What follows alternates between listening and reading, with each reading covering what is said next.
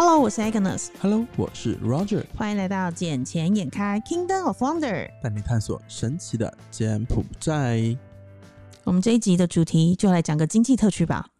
经济特区哦。对柬埔寨有那么多经济特区哎、，你知道我就是最近去做调研，因为有蛮多的客户，上次不是讲嘛，去大陆呃去了解的时候，才发现说其实都有往东南亚移动的这个需求，对市场需求。只是大家之前可能都看的是哪里？是看的印尼、马来西亚、泰国，或是邻近的越南。孟很加拉。孟加拉还没有，它不是东协。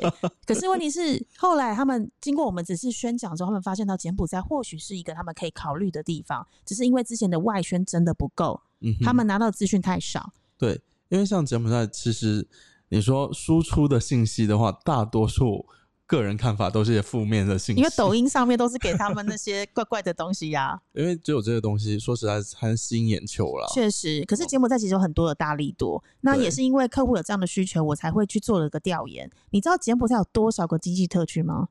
我没有猜错，应该四十多五十家左右目。前有五十四个，我靠！可是五十四个经济特区实际有在运作的只有十九个，所以很多是已经设立划好范围了，但是没有真正的在运营。嗯，对，那而且你知道有几个工业园区吗？工业园区的话，我应该更多咯。一百二十八个。我靠！，对，而且这一百二十八个还是面积达二十公顷以上的，我才列入计算哦。所以如果小于二十公顷以下的，很抱歉就不在我的一百二十八个范围内。那这样子看来，我 怎么了？前一任好朋友他们家的那一个，应该也在你的范围内吧？因为有超过二十公顷嘛。啊对哦，那就是我的一百二十八个里面。哦然后妈的 fuck！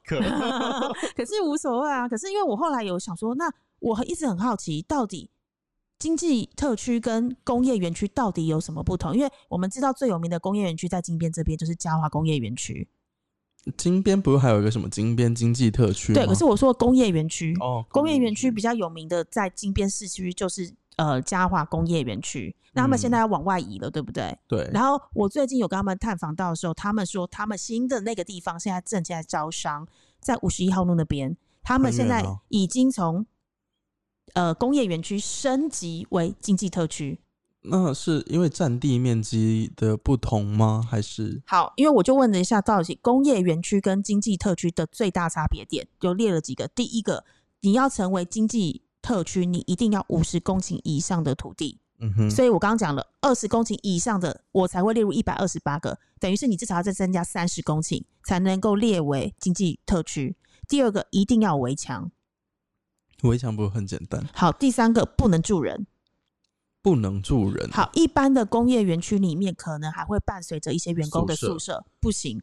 经济园区里面不能有员工宿舍，所以只能是工厂。对，没错。所以你所有的人就会，譬如说配套措施就会在经济特区的外围会有一些嗯排污的建制，对，对，因为经济园区内是不能住人的，它只能是工厂。还有第四个条件是什么？第四个是它最高可以到九年免税，经济特区可以到九年免税。因为一般的工业区的话，可能只能最高到八年，可是经济特区可以到九年。哇哦，对，所以这是经济园区跟工业园区最大的四个不同点。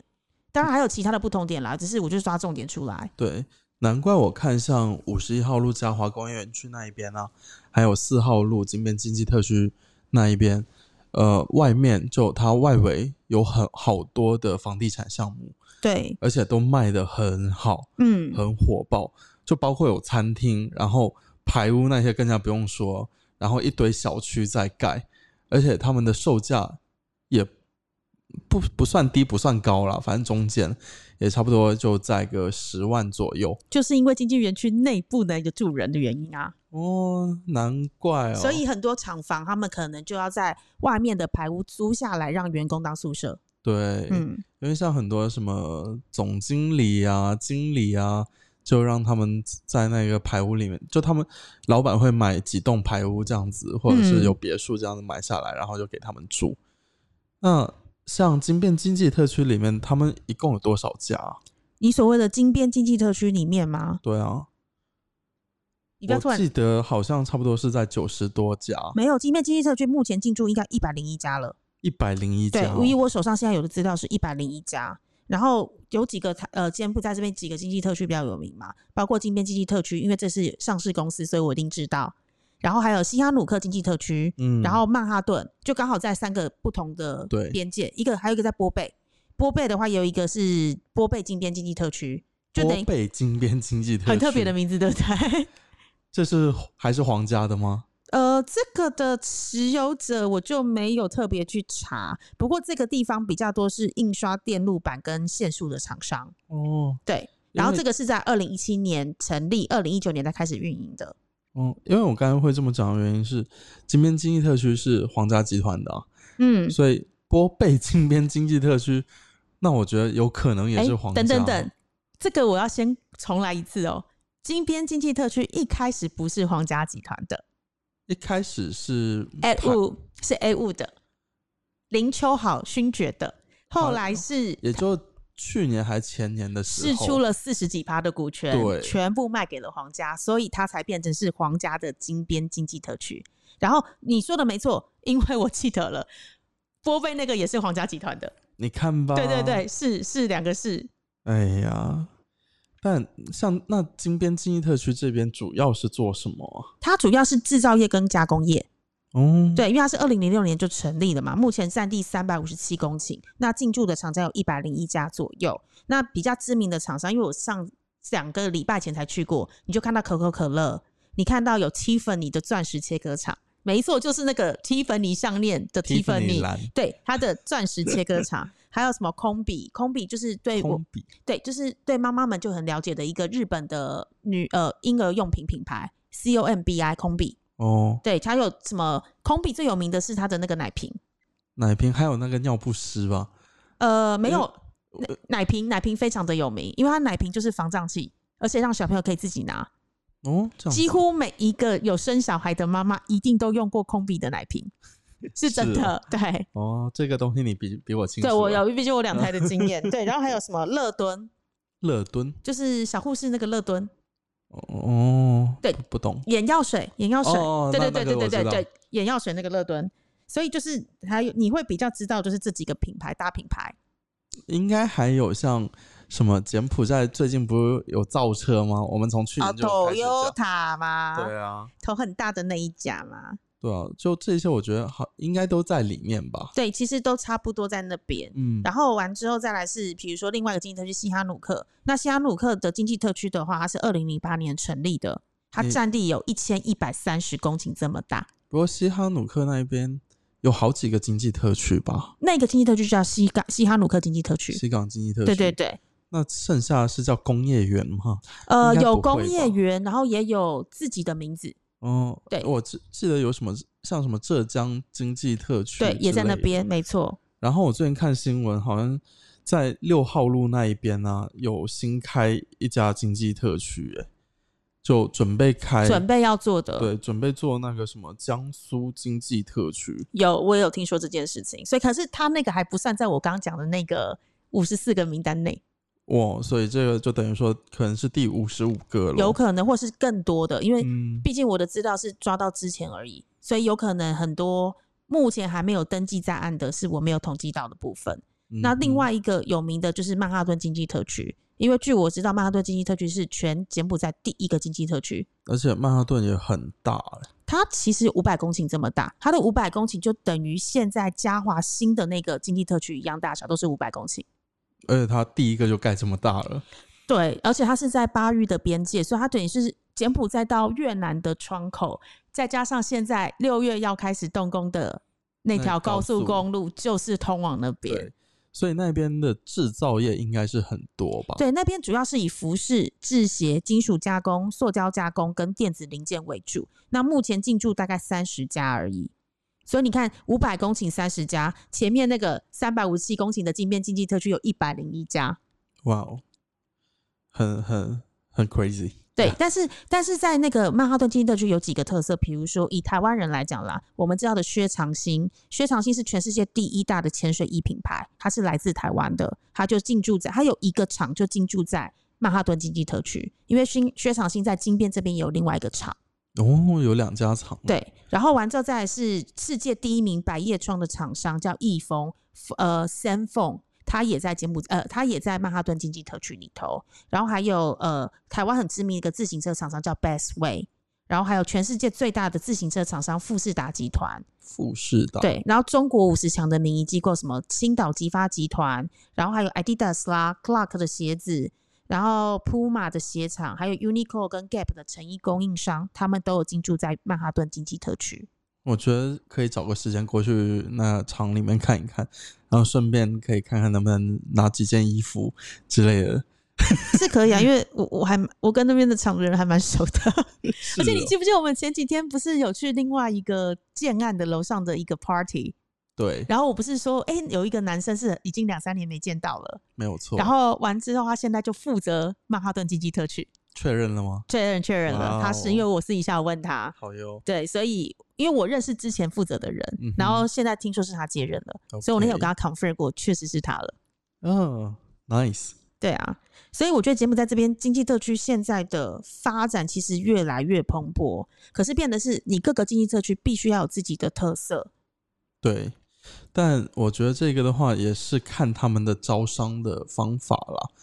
因为他们如果没有招好特定的厂商的话，他们也是没有特色啊。嗯，因为我自己，我现在听你这么讲，我就想说，我要不要直接去盘一块地，比如说五十到一百公顷的地，嗯，然后给它开发开发成经济特区，然后再跟政府拿一些补助之类的。好，可是你有这个想法不会是第一个，但是你知道经济特区这么多的竞争状况之下，你一定要呃出类拔萃，嗯，要鹤立鸡群，所以你可能要提供最基本的一些服务。因为这次我们很多的客户来问我，也会问说：“请问我的厂到底是要自己盖厂，买一块地自己盖厂好，还是我要进驻到工业园区好，还是我要进驻到经济特区好？”一定会被问这个问题。这个其实就跟我们做商场是一样啊。